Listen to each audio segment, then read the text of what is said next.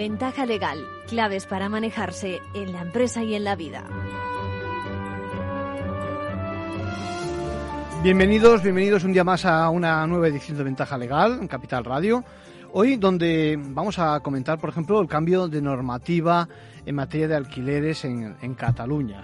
También, también vamos a hablar en la sección de nuestro consejo acerca de la prisión por deudas. Hay algunos comentarios que dicen, bueno, va a volver otra vez. No, en absoluto, lo vamos a comentar. Y si nos da tiempo también hablaremos de un caso que ha llegado a los medios públicos, que es el accidente in el que, el que, se, el que se reconoce mientras uno va al trabajo, en el, en el, en el medio de transporte habitual, a las horas habituales, sin apartarse del recorrido. Y en este caso, un accidente, eh, pues como cualquier desgracia mala, eh, mientras el señor estaba tomando un café en una cafetería. Bueno, hablaremos también de eh, las criptomonedas. Saben que Estados Unidos esta semana ha mm, tomado el liderazgo en esta materia. Eh, es muy interesante lo que ha iniciado. Si tenemos tiempo también hablaremos de la directiva del canal de, de, de denuncias, de lo que se denomina de información o de whistleblowing o bueno, en cualquier caso, eh, hay bastantes eh, preguntas sobre el tema y quizás hagamos un apartado especial en este y en el próximo programa. También tenemos que comentar el derecho, el reconocimiento por parte de la justicia del derecho al complemento de maternidad desde la jubilación, en este caso a un caballero. Se trata de un incentivo, una medida que nació también como protección a la mujer.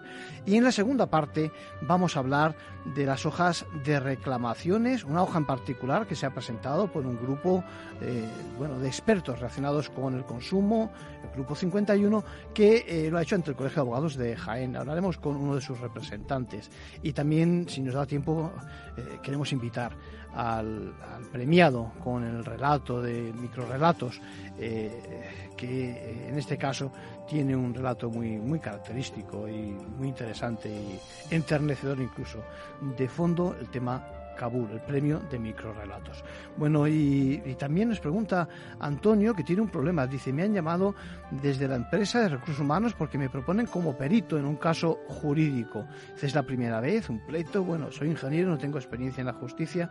No me han puesto ni una multa, dice. Dice, ¿y cómo voy a afrontar yo precisamente a este tema? Bueno, pues luego le daremos algunas, algunas pistas, entrevistando también a José Francisco Gómez, eh, un doctor ingeniero de caminos que tiene mucha, pero que mucha experiencia como perito. Ahora sí, vamos a dar paso a las novedades que nos traen los compañeros de la abogacía.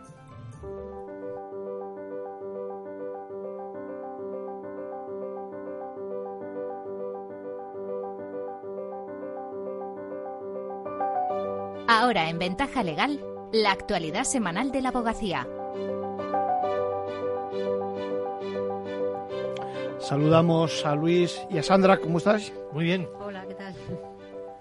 Saludos a todos. El terrible conflicto en Ucrania se ha convertido en una de las principales preocupaciones para la abogacía que se han movilizado para apoyar a los refugiados que llegan a nuestro país huyendo de la guerra. Aunque aún se desconoce el número de refugiados que acogerá España, los colegios de la abogacía han habilitado servicios de orientación específicos y se ha editado una guía para ayudarles en los trámites necesarios para solicitar el asilo, entre otras acciones. En relación con este conflicto, muchos se han preguntado si el presidente ruso Vladimir Putin podría ser llevado ante la justicia internacional por crímenes de guerra. Hemos buscado la respuesta con dos expertos que nos ofrecen su punto de vista. La semana pasada también se ha celebrado en Burgos el Congreso de la Abogacía de Castilla y León, que se ha centrado en asuntos de tanta importancia como la territorialidad del turno de oficio o el uso de la tecnología. Y comentamos de forma muy breve otras noticias de la última semana. Elecciones en los colegios de La Rioja y Álava. Federico Bravo ha sido elegido nuevo decano del Colegio de Abogados de La Rioja. Sustituye a José María Cid, que estuvo ocho años al frente de la institución. En Álava, Antón Echevarrieta ha resultado reelegido al frente del Colegio de la Abogacía. Su candidatura fue la única que se presentó. Aumentan un 137% en 2021 las suspensiones del régimen de visita a padres maltratadores. Según el CGPJ, los órganos judiciales adoptaron 2.008 medidas consistentes en suprimir ese régimen de visitas. Este incremento es consecuencia consecuencia de la entrada en vigor en junio del año pasado de la Ley Orgánica de Protección Integral a la Infancia y la Adolescencia frente a la Violencia. Las Palmas y Tenerife acogen dos aulas de derechos humanos dedicadas a la infancia en los procesos judiciales. Se celebran los días 16 y 17 de marzo y abordarán las buenas prácticas en el trato a menores víctimas de violencia. Participará Tomás Martín, juez de instrucción a cargo del primer juzgado especializado en violencia contra la infancia de toda España una guía para defender el derecho a la vivienda. La Fundación Abogacía ha presentado la guía práctica de herramientas internacionales para la defensa del derecho a la vivienda en caso de desahucio, en el que se aborda desde la perspectiva de los derechos humanos. Se puede descargar en abogacía.es. Europa, impacto del teletrabajo en la intimidad, la conciliación y la desconexión digital esta tarde en la conferencia de los lunes. Correrá a cargo de Juan Antonio Muñoz Sánchez, letrado de la Administración de Justicia. Puede seguirse online en formacionabogacía.es. フフフフ。La tragedia que se está viviendo en Ucrania está conmocionando al mundo y la abogacía se está volcando en la asistencia a los refugiados ucranianos que llegan a España. Para ello, ha puesto a su disposición los servicios de orientación jurídica de los 83 colegios de la abogacía. Muchos de ellos ya han puesto en marcha servicios específicos de atención a los refugiados para centralizar sus consultas y poder atenderles con más celeridad y eficacia. Además, el Consejo, a través de la Subcomisión de Extranjería, ha elaborado una guía práctica para explicar a todos los que lleguen a nuestro país huyendo de la guerra cómo pueden reclamar sus derechos. Esta guía, que también se ha traducido al ucraniano, incluye un enlace con las direcciones de los colegios de la abogacía de toda España que ya tienen habilitados servicios de orientación jurídica específicos, explicación práctica sobre lo que supone la Directiva de Protección Temporal de la UE y un vídeo explicativo. Para formar a los abogados sobre las nuevas directrices del Gobierno para la concesión de asilo a refugiados procedentes de Ucrania, el Consejo General de la Abogacía está organizando una jornada en la que se analizarán todas las novedades para que los abogados encargados de asistir a los refugiados tengan todo el, conocimiento necesario. La abogacía se ha mostrado muy preocupada y concienciada con la ayuda a los refugiados desde el inicio del conflicto. La Subcomisión de Extranjería y Protección Internacional del Consejo General de la Abogacía se reunió de urgencia poco después de producirse la invasión rusa para coordinar una acción conjunta. Blas Jesús Imbroda, presidente de la Subcomisión de Extranjería. Desde el primer momento que se produjo la invasión y la consecuente masacre, la abogacía española ha mostrado su solidaridad y apoyo a las personas de Ucrania, a los refugiados. Hemos elaborado una guía jurídica que actualizamos y que incluso hemos facilitado a la Embajada de eh, Ucrania en España y que tenemos publicada en la página web. También estamos preparando formación para la abogacía que vamos a celebrar esta semana ha solicitado, la subcomisión ha solicitado también a las autoridades que agilicen los trámites para las solicitudes de protección internacional de estas personas, que se gestione con celeridad la escolarización de los menores y se den ayudas para vivienda. Otra de las vertientes de la, guerra en Ucrania es cómo se juzga la responsabilidad penal. ¿Es posible sentar a Vladimir Putin ante la Corte Penal Internacional? Según expertos en Derecho Internacional Público, sí es posible, pero es muy complicado llevarlo a la práctica. Jorge Cardona es catedrático de Derecho Internacional Público en la Universidad de Valencia. Eh, la posibilidad existe, la probabilidad es reducida. La Corte Penal Internacional, también conocida como Tribunal Penal Internacional, tiene competencia en los crímenes de agresión, genocidio, crímenes de guerra y contra la humanidad. En este caso, parece que el crimen de agresión sería relativamente fácil de demostrar. El problema es que ninguno de los dos estados implicados, Rusia y Ucrania, ha ratificado el Estatuto de Roma de la Corte. Una posibilidad es que el Consejo de Seguridad de Naciones Unidas envíe el asunto a la Corte Penal Internacional, pero se interpone el derecho de veto de Rusia. Fernando Val, profesor de Derecho Internacional Público de la UNED. Pero claro, el Consejo de Seguridad de Naciones Unidas sabemos que no va a remitir la situación a la Corte, porque eh, Rusia es un miembro permanente, tiene derecho de veto en el Consejo de Seguridad y cualquier resolución del Consejo de Seguridad de Naciones Unidas remitiendo la situación de Ucrania en 2014, Ucrania aceptó la jurisdicción de la Corte Penal Internacional a raíz de la crisis de Crimea. Esta jurisdicción sigue vigente y se puede utilizar para que la Corte ejerza su competencia en el caso de crímenes de guerra y contra la humanidad. El fiscal de la Corte ha iniciado una investigación, pero es un proceso lento y con varias dificultades. Establecer claramente el vínculo entre los crímenes cometidos y quien los ordenó y la necesidad de que Putin sea detenido porque este tribunal no juzga en ausencia. Las posibilidades de la comunidad internacional no se agotan en esta Corte, aunque las alternativas también son difíciles. La primera opción es la creación de un tribunal especial al estilo de los de Ruanda o la antigua Yugoslavia, que es complicado por el derecho de veto de Rusia en el Consejo de Seguridad de la ONU.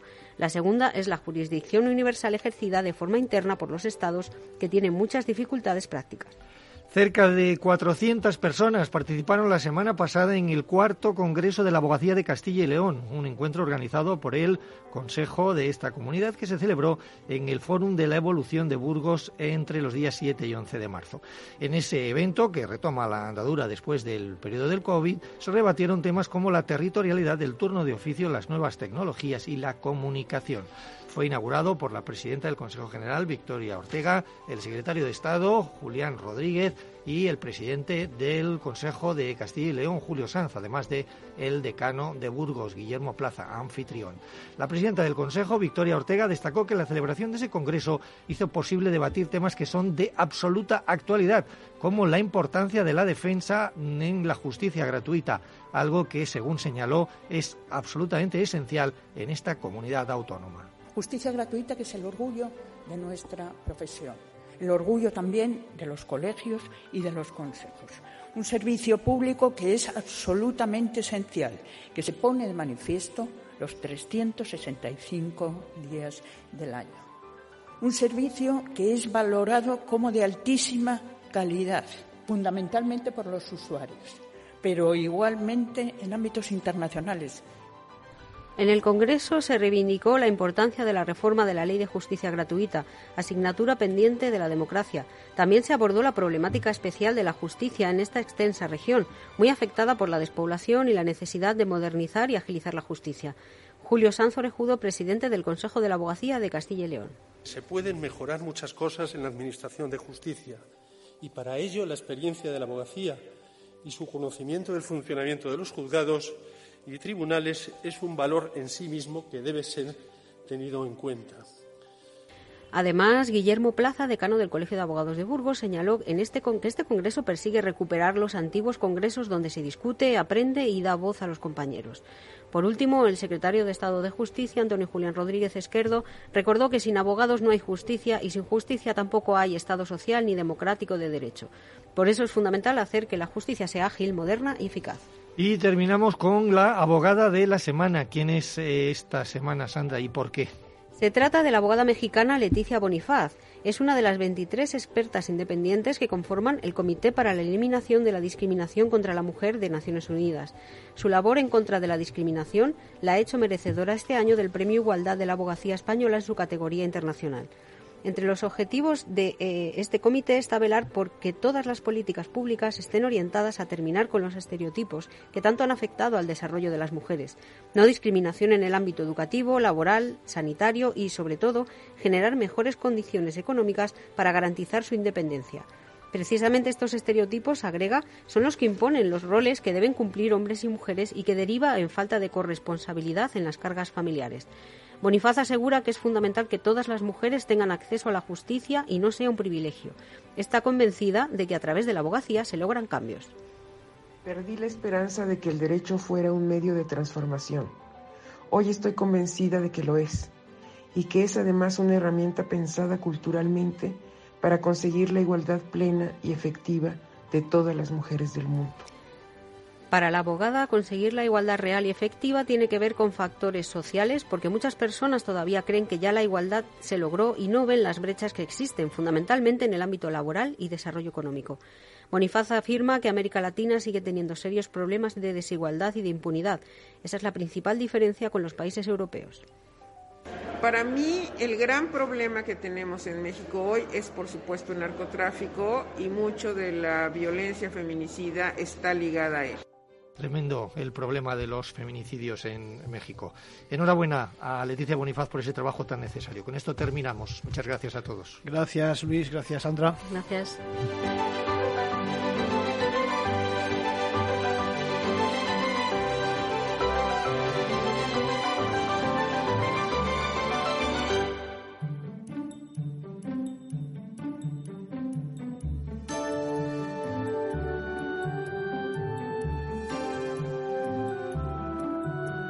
Bueno, y creo que es interesante que recordemos algo que ha ocurrido esta semana. Hemos conocido una sentencia del Tribunal Constitucional relacionada con los alquileres en Cataluña. Recordarán que partimos de una norma del 18, 2018, que intervenía los precios de los alquileres en las zonas que consideraba tensionadas. En ese caso, como consecuencia, los propietarios de las poblaciones catalanas de más de 20.000 vecinos estaban obligados a reducir el precio a menos que sus ingresos fueran iguales o inferiores a los 2.000 euros mensuales. Lo que ha hecho el Tribunal Constitucional es considerar esencialmente que no es posible regular esa materia sin invadir competencias del Estado. La norma catalana del precio de los contratos de arrendamiento de vivienda partía precisamente de las fianzas para crear esos índices de referencia y el Tribunal Constitucional, ya digo, no quiere contribuir a aumentar la confusión que ha generado la ley y por seguridad jurídica eh, no los toca. Lo que sucede es que mientras tanto no se discute la postura política liderada por la izquierda solo aplica ese principio que establece una única regulación de los contratos en todo el territorio nacional. La gran pregunta que nos hacemos es ¿y qué ocurre con esos contratos que se han firmado durante esos mm, prácticamente eh, cuatro años que han pasado? Bueno, pues esos contratos de arrendamiento de vivienda se mantienen. Mm, eso es lo que dice el Tribunal Constitucional. La verdad es que ha chocado en algunos medios eh, jurídicos la decisión. Así que, bueno, pues atención, que si nace otra ley con posterioridad se va a repetir la misma escena. ¿eh? La coalición que sacó adelante la norma ya ha avisado que persistirá. Otra pregunta que nos hacemos es en la calle, ¿qué sucede si esa misma solución es impuesta desde el Gobierno de España para toda la nación?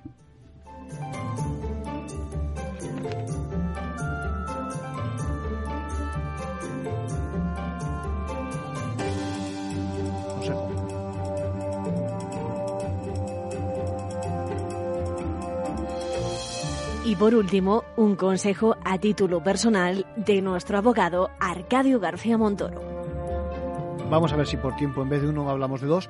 Por una parte, recuerdo ya que hace ya unos años un oyente nos preguntó acerca de la prisión por deudas. Es decir, en aquellos momentos la aclaración que nos pedía tenía que ver con una amenaza, entre comillas, de su acreedor que decía eh, lo metería en la cárcel si no abonaba la cantidad que le adeudaba el oyente. Bueno, en, esos momentos dejamos claro que eso era cosa del pasado como un principio general.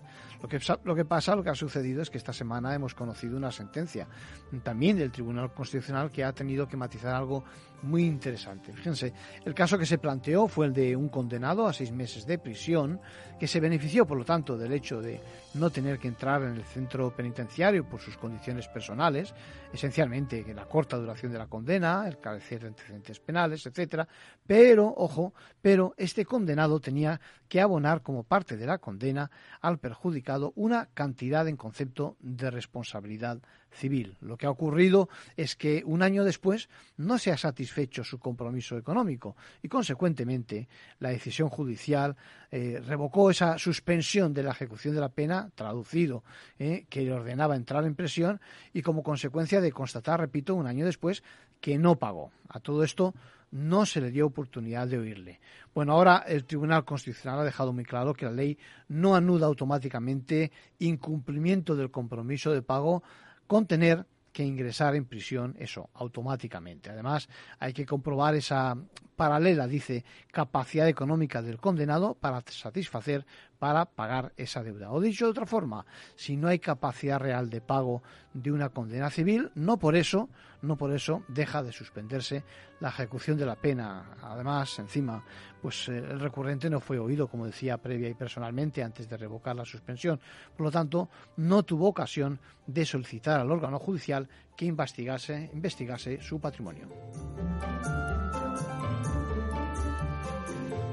Bueno, y un comentario más, no es broma, y mucho menos quiero hacer un comentario que tenga el más mínimo tinte frívolo, a pesar de alguna pregunta que me han hecho, eh, por un caso que también hemos conocido recientemente, donde un juzgado de lo social de Pamplona eh, ha calificado como un accidente el fallecimiento de un trabajador que murió de un infarto de camino a su centro de trabajo. Todo ello mientras se encontraba en un establecimiento tomando un café. Bueno, en realidad lo que hace el juzgado de Pamplona de lo social es eh, reconocer que se daban los requisitos que la jurisprudencia exige para otorgar los beneficios laborales a dicha desgracia, ¿no? El fallecimiento. Por una parte, recordemos, el viaje era camino del trabajo, por otra, se trataba de ese trayecto habitual y normal entre su domicilio y el lugar donde prestaba sus, su trabajo, eh, o viceversa. Eh, y todo ello también en el margen de tiempo prudencial que habitualmente se invierte y siempre y cuando el recorrido no sea alterado por desviaciones o alteraciones temporales que rompen ese nexo causal con la ida o vuelta del trabajo. Y finalmente, además, el trayecto lo realizaba en el medio normal de transporte.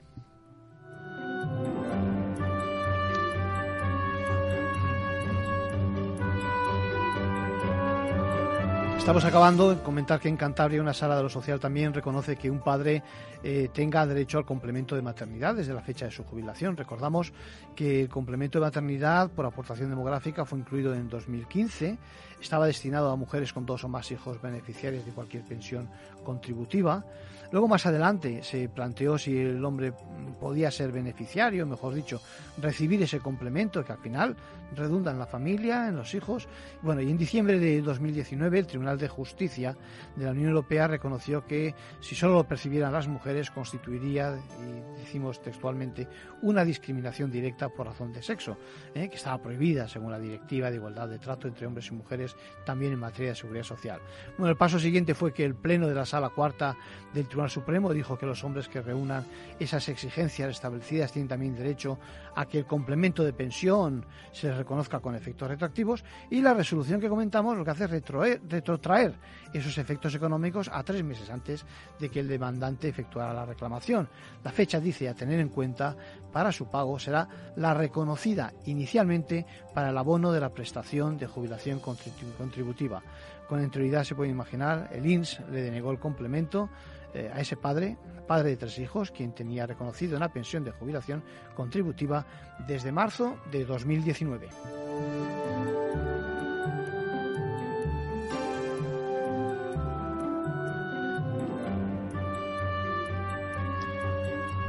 Se apuntaba que Estados Unidos ha dado un paso importante en el liderazgo de las criptomonedas. Eh, la, administración Biden mm, ha dictado una orden ejecutiva que constituye la primera gran iniciativa legal sobre cripto a nivel estatal que quiere afrontar los riesgos que sobrevuelan en la materia.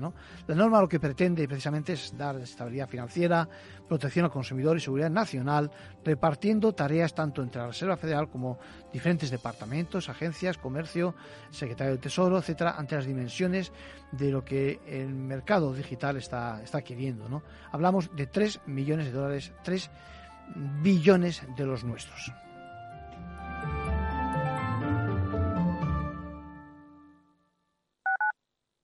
Escuchas Capital Radio, Madrid 105.7, la radio de los líderes. Metro de Madrid te lleva de forma segura al trabajo, al gimnasio, al retiro. Un medio de transporte accesible y rápido que te acerca a los lugares y a las personas que más quieres. Ahora y siempre, utiliza el transporte público. Ahora y siempre, muévete en Metro. Metro de Madrid, Comunidad de Madrid. Disfruta de la mejor cocina gallega en Montes de Galicia. Todo un clásico moderno en el barrio de Salamanca. Disfruta de la variada dieta atlántica, de las mejores carnes y pescados tratados con respeto y transparencia y regados con una de las mejores bodegas de la zona. En grupo, en familia o en pareja, Montes de Galicia te ofrece el espacio perfecto en cada ocasión. Muy buenas, mi nombre es Sergio Fernández y estoy aquí para invitarte al primer programa de criptomonedas de la radio española. ¿Quieres saber qué es un Bitcoin? ¿Qué es esto de Cardano, Solana, Ethereum? Todo esto te lo vamos a contar en Cripto Capital de lunes a jueves de aquí en Capital Radio.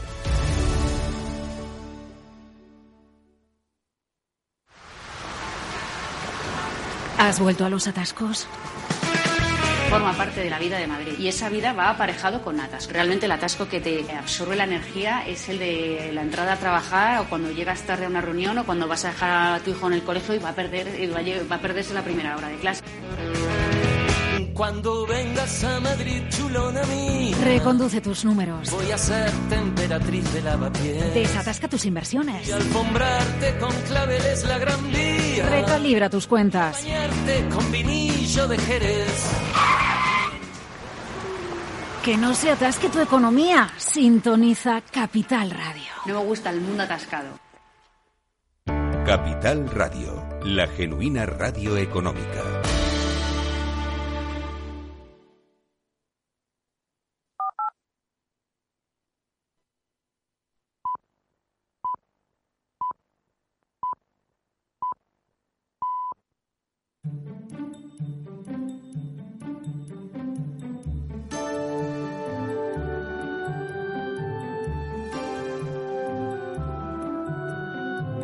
Ventaja legal con Arcadio García Montoro. Bueno, yo quiero, quiero que dediquemos unos minutos a los temas de consumo, sobre todo en vísperas de la fecha que propugna el consumo responsable. Bueno, quiero que, quiero que llamemos a, José María Segura Egea, abogado, experto en consumo, para que nos comente un tema muy, pero que muy interesante.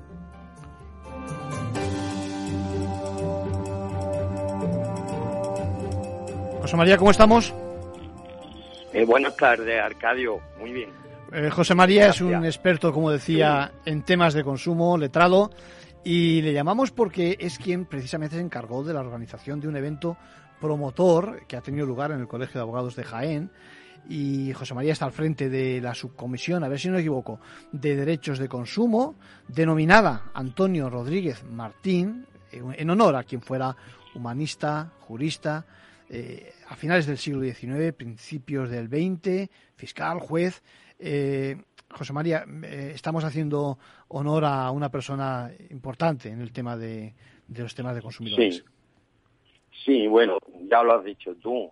Don Antonio Rodríguez Martín se le puso a la subcomisión de Derecho de Consumo, aparte de porque fue un juez, fiscal, humanista, jurista, en fin, fue un personaje ilustre, como tú has dicho, que, que ya en aquella época, principio, en torno al año 1900, primero, de, eh, hizo un estudio sobre la ley Azcárate, que sabes que regula pues, los préstamos usurarios. Sí. Y bueno, pues hemos pensado que, que haberse preocupado por los consumidores ya en aquel momento, pues es algo que, que hay Muy que avanzado. Y bueno, Muy avanzado y muy digno de destacar. Eh, José María, eh, eh, quiero que me cuentes, porque la semana pasada, el viernes, si no recuerdo mal, ha tenido lugar una jornada de derecho de consumo con el título de La hora de los consumidores y de la, y de la ley. Eh, cuéntame en qué ha consistido el evento. Bueno, pues el, el evento ha consistido en el primer acto que ha organizado esta subcomisión de derechos de consumo del Colegio de Abogados de Jaén. Y bueno, pues se ha dado la circunstancia de que ha sido una jornada donde han participado en una sola mañana ocho expertos en consumo, con- lo cual las ponencias han sido de 15 minutos y han sido muy amenas y muy provechosas todas. El objetivo, bueno, como todos los colegios de abogados, es formar a los colegiados, en este caso en consumo. Y bueno, pues, como te he dicho antes, paralelamente a la jornada en sí misma, pues el grupo este 51 de expertos en consumo ha estado, ha estado, ha participado, lo ha apoyado y seguirá apoyando a todos los colegios y a las comisiones de, de derecho de consumo. Cualquier acto que quieran organizar siempre va a contar con nosotros. Sí, hay que destacar que en efecto existe un grupo, un grupo denominado Grupo 51, que, pues, pues eso, que, que pretende impulsar todas las, eh, las políticas de protección al consumidor, ¿no? Y revalorizar, digamos, eh, también la legislación y demás que tenemos. Como consecuencia, como Sí. consecuencia, José María, eh, se ha producido una, vamos a decirlo así, declaración que se denomina eh, la hoja de reclamaciones. Yo creo que el propio nombre es muy significativo, ¿eh? Eh, Sí, a la sí. que tendremos que añadir a partir de ahora de Jaén. ¿eh? Yo creo que hay que poner en Sí. valor que se dice ahora. De hecho, Ah, sí, sí. la la hemos puesto así porque se. Se ha presentado en Jaén, se ha Sí. terminado de elaborar. en. Sí, y, y en, y en- y en esta hoja se reclaman y se, resa- se destacan una serie de, se subrayan una serie de cosas. ¿Por qué no hacemos un repaso de las pretensiones que, que tenemos con ese, con esa, con esa hoja de reclamaciones? Pues mire, sí, en primer lugar, Arcadio, mm, como tú has dicho, la jornada se llamaba la hora del- de los consumidores y de la ley. La hora de los consumidores porque precisamente el primero de las reclamaciones que hemos llamado signific- significativamente es eso, que haya un vigoroso y proactivo movimiento ciudadano. Es decir, que es la hora del consumidor, hay que despertarlo. Sí. Porque el consumidor en España se queja, sí, pero no pone la hoja de queja. Lo Sí. comenta con los amigos, en tertulias, pero luego muy pocas personas utilizan la hoja. Entonces hay que despertar al consumidor y que sepa que ese es el primer derecho que tiene, el más básico, ya es rellenar la hoja. Muchas veces al hacerlo, el propio empresario lo soluciona. Sí.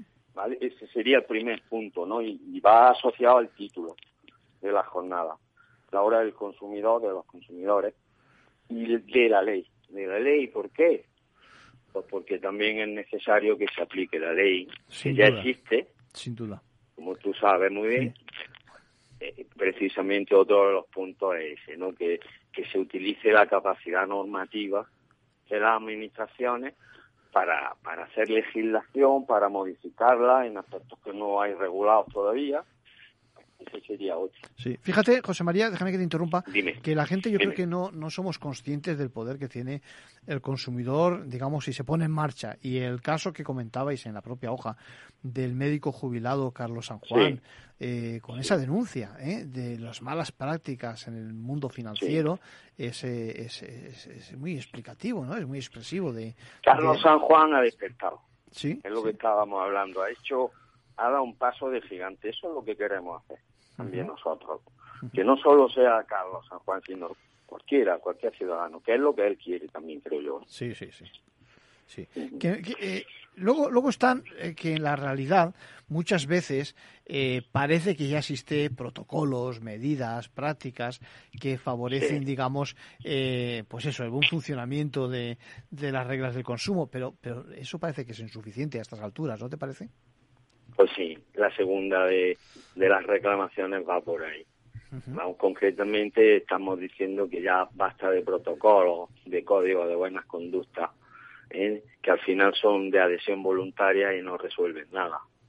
¿eh? Y entonces lo que se pide es eso, que la experiencia nos enseña que pronto son incumplidos y olvidados esos protocolos. Ahora acaba de ocurrir a raíz de, de Carlos San Juan, Sí. que inmediatamente ha habido una entidad, no voy a decir el nombre, aparte de que no es necesario, Sí. que ya ha dicho que ella va a atender. E- Eso es lo que decimos nosotros, que no vale decir eso, que se haga, no me lo diga, hazlo, pon Claro. personas que atiendan a las personas que van a los bancos mayores Claro. y a las demás que también tienen derecho. Hay que bajar a la, a la realidad y pedir acciones concretas. ¿eh? Sí, sí, sí, sí. Claro. Y, y también y también hay que pedir a las instituciones, ¿no? Pues sí, es la hora de las instituciones, precisamente la tercera de las reclamaciones es lo que le estamos pidiendo a, la a las administraciones que utilicen esa capacidad normativa, que activen la legitimación colectiva que tienen, Sí. que tienen luego en otro de los puntos lo que le decimos es que utilicen a los abogados del Estado que tienen y si no que creen un cuerpo de abogados específicamente de consumo para que ellos ostenten esa legitimación y no, y no sean solo los- las fiscalías de consumo y las asociaciones de consumidores las que hagamos este tipo de demandas no colectivas sino Sí. que la administración se implique también Sí. eso también se está pidiendo Y luego hay un tema que yo creo que, eh, que, que es que vamos que, que hay que, que hay que poner en marcha y es también intentar lograr que en algunas instituciones del tipo Ministerio Fiscal, la Audiencia Nacional, ¿no? Estáis, estamos reclamando que exista mayor especialidad, ¿eh? mayor especialización en estos temas. Pues sí, mira, eh, eh, precisamente otras dos reivindicaciones más van en, en ese sentido. Una sería la creación en la Audiencia Nacional de una sala de lo civil y mercantil, que no, no entendemos Claro. por qué no la hay. Claro. Eh, actualmente, si no me equivoco, solo hay civil y, penal, si no me equivoco. Y bueno, pues esa sala atendería, por ejemplo, todos los, los asuntos que hay, los miles y miles de expedientes que hay en los juzgados actualmente de cláusula abusiva sí, o cualquier otro tipo de demanda colectiva, pues se vería allí, Claro. en esa sala y se centraría. Eh, luego, lo que decías de la fiscalía, pues que se cree una También. fiscalía de sala Claro. De defensa de los consumidores, con Claro. su estructura, etcétera. Esas son otras dos. Prácticamente estamos viendo la hoja de reclamaciones de Jaén. Sí, ¿qué te iba a decir? Si en el terreno técnico, hombre, claro, en esta emisora, en Capital Radio, en Ventaja Legal, nos dirigimos a un público en general, eh, del mundo de los negocios, con determinado nivel, pero aún así eh, pues mejor que tengamos, digamos, criterios divulgativos. Pero no me resisto a decir algunos de los, vamos a decirlo así, trucos de las soluciones, que eh, fórmulas que en el terreno legal podían eh, favorecer, digamos, un derecho del consumo realmente eficaz. Por ejemplo, todos esos procedimientos donde, vamos a decirlo así con lenguaje de la calle, donde se obtiene una, una, una resolución favorable, pero hay miles de personas en las mismas condiciones y tiene que reclamarse cada una de esas miles eh, acciones para obtener una para obtener un pues eso la pretensión favorable. Eso parece ya que está fuera de lugar en estos momentos no te parece totalmente de acuerdo. Mira Arcadio una la octava de la de las diez reclamaciones de Jaime va por ahí Ah. es eh, que se, se hagan procedimientos que permitan un, enjuiciamiento equitativo y, eficaz de las pretensiones, precisamente en relación a procedimientos donde se ejercitan acciones en masa.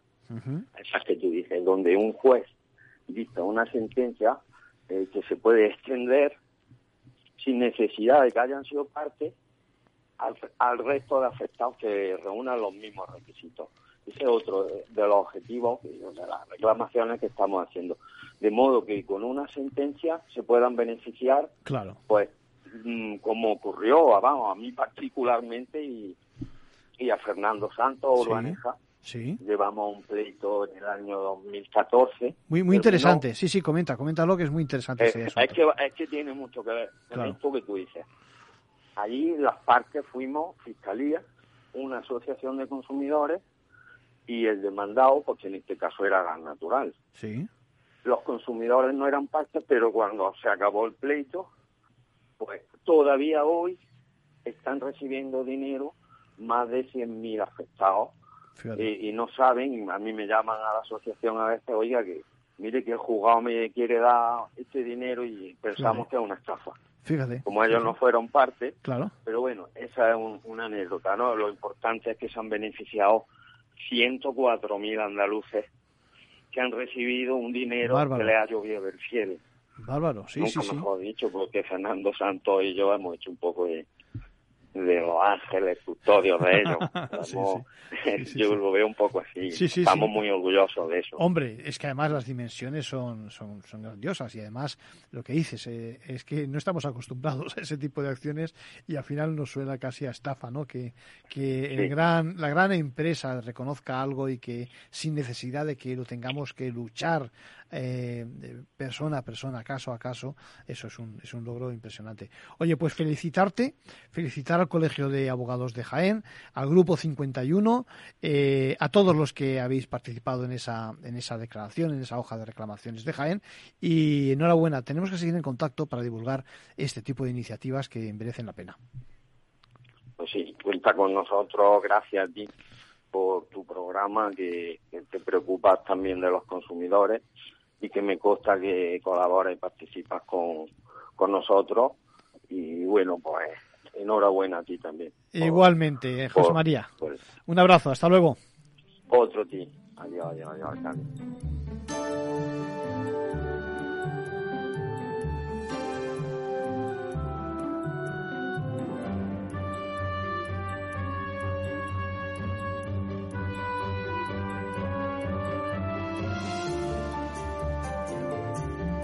Bueno, nos preguntaba, decíamos al principio, eh, un, oyente precisamente acerca de que le habían llamado para formar parte de un peritaje, en, un caso, y estaba perdido.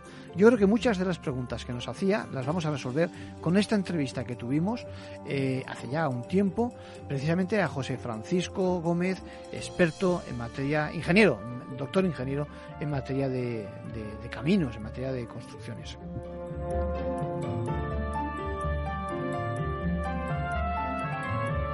Hay dos formas en las que un técnico puede estar en una pericial. Una es como perito judicial. Entonces, pues le designa el juez para ayudarle a entender los matices del, del, punto de vista técnico que puede haber en esa causa. Y otra, pues también perito judicial, pero designado por alguna de las partes. Es un testigo cualificado, pero lo que hace es, con su conocimiento, intentar explicar al juez a la parte y a las partes contrarias eh, legales, eh, letrados y demás, eh, la enjundia técnica de aquello.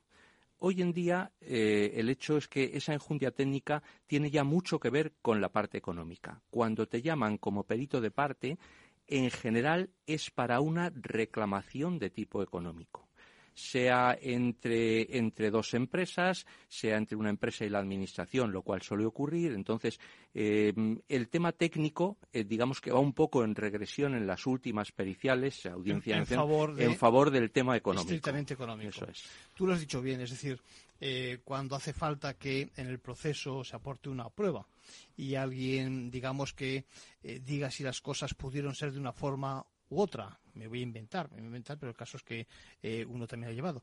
Si un material, pues yo qué sé, eh, eh, cumplía determinadas características o no, si estaba fatigado, etcétera, etcétera, claro, eso no lo dice un juez, no lo dice un letrado, sino que lo dice el profesional del área correspondiente. ¿no? Esto es, si se han colocado las cosas que tenían que estar allí colocadas siguiendo bien el proyecto, si se han seguido las reglas de buena práctica a la hora de ejecutar las obras, eso es cuando solo estamos en el tema técnico. Y luego, cuando ya se entra en el tema económico, al final es que estamos viendo eh, gastos generales, beneficio industrial, costes indirectos. Estas son la, componente mayor de las periciales últimamente, eh, independientemente de que también suelen en las reclamaciones eh, haber historias desde el punto de vista técnico, que a lo mejor alguien dice, pues hombre, ha habido una sobremedición y tú mm, demuestras técnicamente que allí no ha habido una sobremedición, es que eh, los materiales eh, se ponen con esa forma y para hasta llegar a una cierta cota o lo que sea, ha habido que depositar materiales más de los que en principio en el proyecto constructivo estaban determinados. Entonces, eso es el tema. Cuando el caso llega a la justicia, lo que está claro es que existe un conflicto entre las partes, mm. ¿no? Y como tú bien dices, eh, seguramente en la mayoría de los casos eh, la importancia de lo económico, de la indemnización, de los costes, eso sea, es fundamental. Sí, puede ser desde pues unos pocos miles de euros hasta una que no puedo decir cuál es en este momento porque estamos a punto de presentar la reclamación, pero va por los 40 millones de euros. Toma ya. Entonces, es, es, de ferrocarriles. Simplemente diré eso. Bueno, eh, te iba a decir, entonces, lo que está claro es que la mayoría de las, no sé si catástrofes es la palabra adecuada, pero digamos, de, las desgracias que vemos eh, en los medios de comunicación, eh, tienen detrás eh, la necesidad de que exista un profesional, como estamos aportando, que, digamos, haga un informe o un dictamen, ¿no? ¿En qué se plasma vuestra, vuestro trabajo? Porque uno tiene la imagen, por parte de los que no sean pues eso, expertos en el mundo jurídico, de que el perito es el que, digamos, se pone delante de un micrófono también, eh, en una vista, y da su parecer, ¿no? Pero detrás de eso hay mucho análisis. Puede haber años, pero así, años de escribir un, un informe, informe dictamen, pues casi, casi diríamos que a este nivel es, es casi análogo eh, un perito ya que murió hace muchos años, que fue el que me introdujo a mí, decía que siempre hacemos dictámenes porque se pagaban al doble. Cuando existían tarifas, ahora no tiene nada que ver. Entonces, informe, dictamen, como quiera decirse. Un estudio, un estudio y puede llevarte varios años. ¿eh? Puede llevarte varios años hasta que determinas eh, lo que allí ha pasado, qué cosas ocurrieron, por qué se hizo así. Eh, no siempre la documentación cuando te llega te tiras a lo mejor incluso meses eh, ordenando todo aquello. Hay que quitar documentación de la que te llega muchas veces. Pues no, siempre habrá colaboración. no, no. La colaboración, si eres perito judicial, eh, y te ha nombrado el juez, entonces en general sí tienes colaboración de las dos partes. Siempre hay alguno que es que no tiene costumbre de colaborar y no lo hace. Bueno, pero a, través del juez me imagino que se recurre a... Se recurre, tal. Y además es la obligación de tratar con las dos partes. Si uno es perito judicial designado por el juez, pero a instancia de una de las partes, lo normal es que esa parte te brinde lo que sea y cuando vas a ver a la otra te dé con la puerta en las narices. Y entonces tengas que pedir a través del juzgado que la otra parte aporte tal o cual cosa. Entonces es un mundo complejo. Déjame que te pregunte, José Francisco, eh, ¿qué hay de ese seguramente bulo eh, que existe muchas veces? Eh, bueno, forma parte de la mala fama que puede tener, yo creo que no merecida, la justicia también. ¿Qué dice, bueno, tú me sacas un perito, yo te saco dos, y si no eso, pues yo voy a sacar también otros dos, y el otro tres, y el otro cuatro, etcétera, etcétera. Es decir, es tan fácil hacer un dictamen, digamos, eh, de parte interesado. Yo no lo veo así. Yo no lo haría nunca. Es decir, eh, el perito judicial no tiene por qué volcarse hacia uno o hacia otro. El perito de parte, hombre, sufre más presiones, intentará de alguna manera defender a su parte. Pero, a ver, estas cosas actúas bajo juramento. en tu informe al principio dices conocer unos ciertos artículos del Código Penal y entonces locuras. Esta una parte de la ironía que igual en la radio no se entiende, pero que ustedes me entienden perfectamente, que la responsabilidad del perito es también criminal. Sí, sí, evidentemente. Y además el perito yo creo que cada vez tiene más responsabilidad y se le pueden volver las cosas contra él, sobre todo cuando se está en un proceso penal. En un proceso civil de reclamación de dineros entre empresas, las empresas no tienen cara, como decía un abogado que yo conocía y tal, pero en un proceso penal donde la gente se está jugando años de cárcel o donde ha habido muertos, porque ha habido un accidente y ha habido muertos, mm, entonces allí poquitas bromas, aunque seas perito de parte. Uno puede ayudar quizá un poco a su parte, pero justificar locuras yo nunca lo haría. Yo nunca lo haría. Y si, desde luego, si viese que me están forzando a justificarlo, miraría el más mínimo resquicio que hubiese en la puerta para salir corriendo. Quiero decir que siempre puedo renunciar. Sí, claro. yo me imagino que las presiones en ese sentido no las vamos existirá en algunos casos, pero soportarlas no estáis obligados a soportarlas, evidentemente. En, pura teoría no. O sea, puedes renunciar, renuncias y ya está. Entonces, lo importante para poder renunciar es no haberse manchado nunca. Entonces, limpio como para que cuando estás limpio dices me voy. ¿Eh? Un tío te intenta forzar y dices señorito yo me voy. Ahora, si de alguna manera tienes algo que ocultar, entonces ya yo algunas veces he visto mm, situaciones complicadas en, gente que tenía enfrente. Yo hasta ahora no me he visto en ninguna complicada. ¿eh? Entonces, y espero no verme. También procuro, vamos, cuando la veo, verla de lejos y desde luego mm, me voy. Me voy antes de que me puedan meter en alguna. ¿eh? Esa es la actitud de un profesional.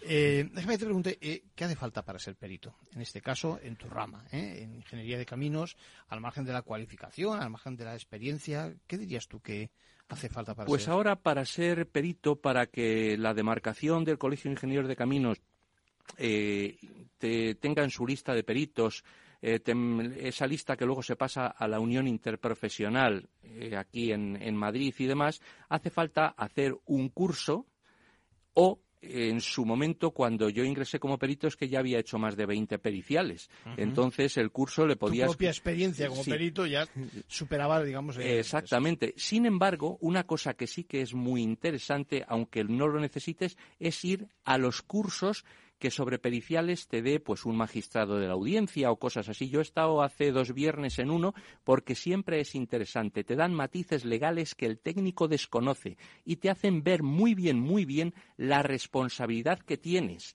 que no es que escribas lo que te dé la gana, que el tema se puede volver contra ti. Eh, cuando en un proceso hay una lista de imputados, dicen, no, ya está la lista de imputados, está la instrucción, esto se acabó, ya cada uno puede hacer lo que le dé la gana. No, porque hay jueces que abren causas separadas con una agilidad tremenda.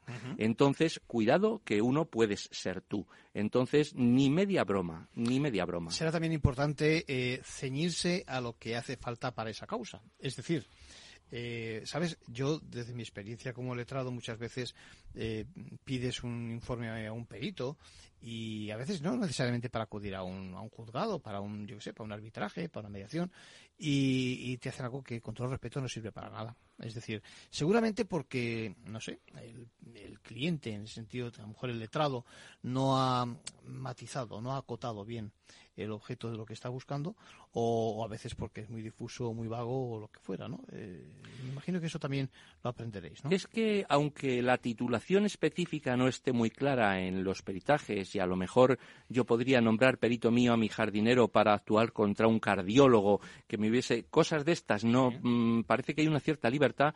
Yo creo que debe ser honrado con uno con uno mismo y no aceptar nunca una cosa de la que no sepa. Lo va a pasar muy mal, le va a costar mucho trabajo, lo va a hacer mal y le van a poner en vergüenza el día de la vista. Entonces, mm, cuando te llaman para una peritación judicial, por ejemplo, el juez, no las partes, te llama el juez y, mm, te dicen de aceptar el cargo, tienes unos días para decidir si lo aceptas, si no lo aceptas, si pides una provisión de fondos, si no la pides, o lo que sea. Entonces, se estudia uno el tema y si no sabes de eso, nada. Entonces, por ejemplo, unas periciales que hay ahora que están muy de moda, que son las de propiedad intelectual desde el punto de vista informático.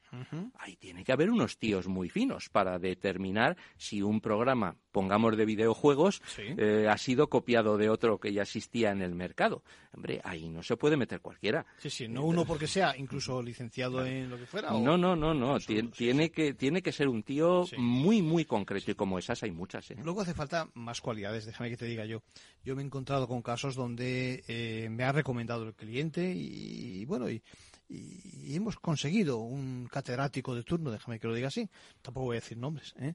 Eh, fenomenal, que ha hecho un informe, vamos, eh, maravilloso, que en ese caso además coincidía con nuestras pretensiones y demás, y sin embargo cuando le llamas para que intervenga en el juzgado, con todos los respetos, nos ponía una voz que, que, que no había forma de que se explicase, y eso que era una persona que, decían, había estado algo así como 10 años actuando en diferentes procesos. Yo no lo podía creer yo lo único que sé es que en el momento en que vi su actuación, eh, nervioso, sudando, mostrando algo que no tenía absolutamente nada que ver con lo que había escrito, con, a su vez, con, con, con la metrología, con, todo, con todo, con el método también que había seguido y demás, eh, no tenía nada que ver. Y sin embargo, allí se nos cayó la causa. Y me consta, y se lo dije al cliente el momento en que lo vi hablar y, no me lo podía creer, repito, eh, le digo, hemos perdido la causa. Es decir, aquí esto se nos van a comer y se nos comieron. Es decir, hay algo más. Es decir, uno tiene que ser, déjame que lo diga así, eh, bueno, tiene que hacerlo bien, ¿eh?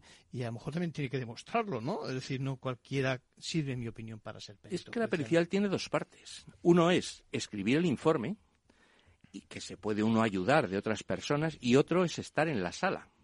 Y ahí está uno solo ante el peligro. Y ahí está uno solo ante el peligro. Eh, si es penal, yo recuerdo un caso de una grúa que había habido un accidente y murió un hombre.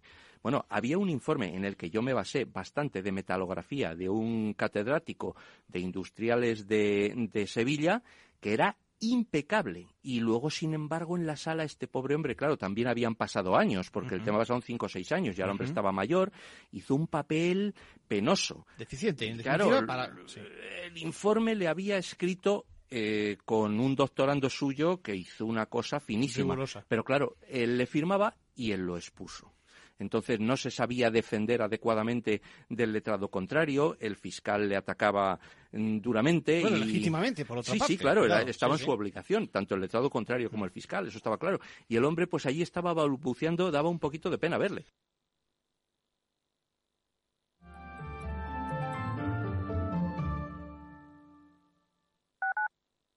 Tu radio en Madrid 105.7, Capital Radio. Memorízalo en tu coche. Mesa y Descanso es el programa donde Mar Romero te acerca cada fin de semana los mejores productos, te invita a disfrutar de los buenos vinos de cada denominación de origen y a conocer restaurantes y lugares de ocio con un encanto especial. Mesa y Descanso, los domingos a las 13 horas, aquí en Capital Radio. Si mantienes la cabeza en su sitio, cuando a tu alrededor todos la pierden, si crees en ti mismo cuando otros dudan, el mundo del trading es tuyo. Trading 24 horas, un sinfín de oportunidades. Cuando ves la oportunidad, IG. Todas las operaciones conllevan riesgo. 76% de las cuentas de inversores minoristas pierden dinero en la negociación de CFD con este proveedor. Debe considerar si comprende el funcionamiento de los CFD y si puede permitirse asumir un riesgo elevado de perder su dinero. No pierdas detalle de todo lo que afecta a tus inversiones y a tu bolsillo. Toda la información en Mercado Abierto con Rocío Arbiza, de 4 a 7 de la tarde en Capital Radio.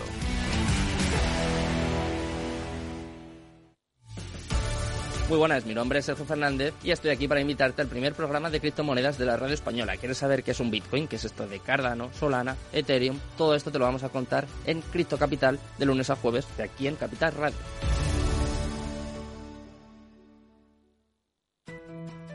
En el balance nos preocupamos por nuestros hijos, por su vinculación con el mundo de Internet y las redes sociales, y analizamos sus riesgos de la mano de Pilar Rodríguez en Familias Enredadas, todos los lunes a las ocho y media de la tarde en El Balance, Capital Radio.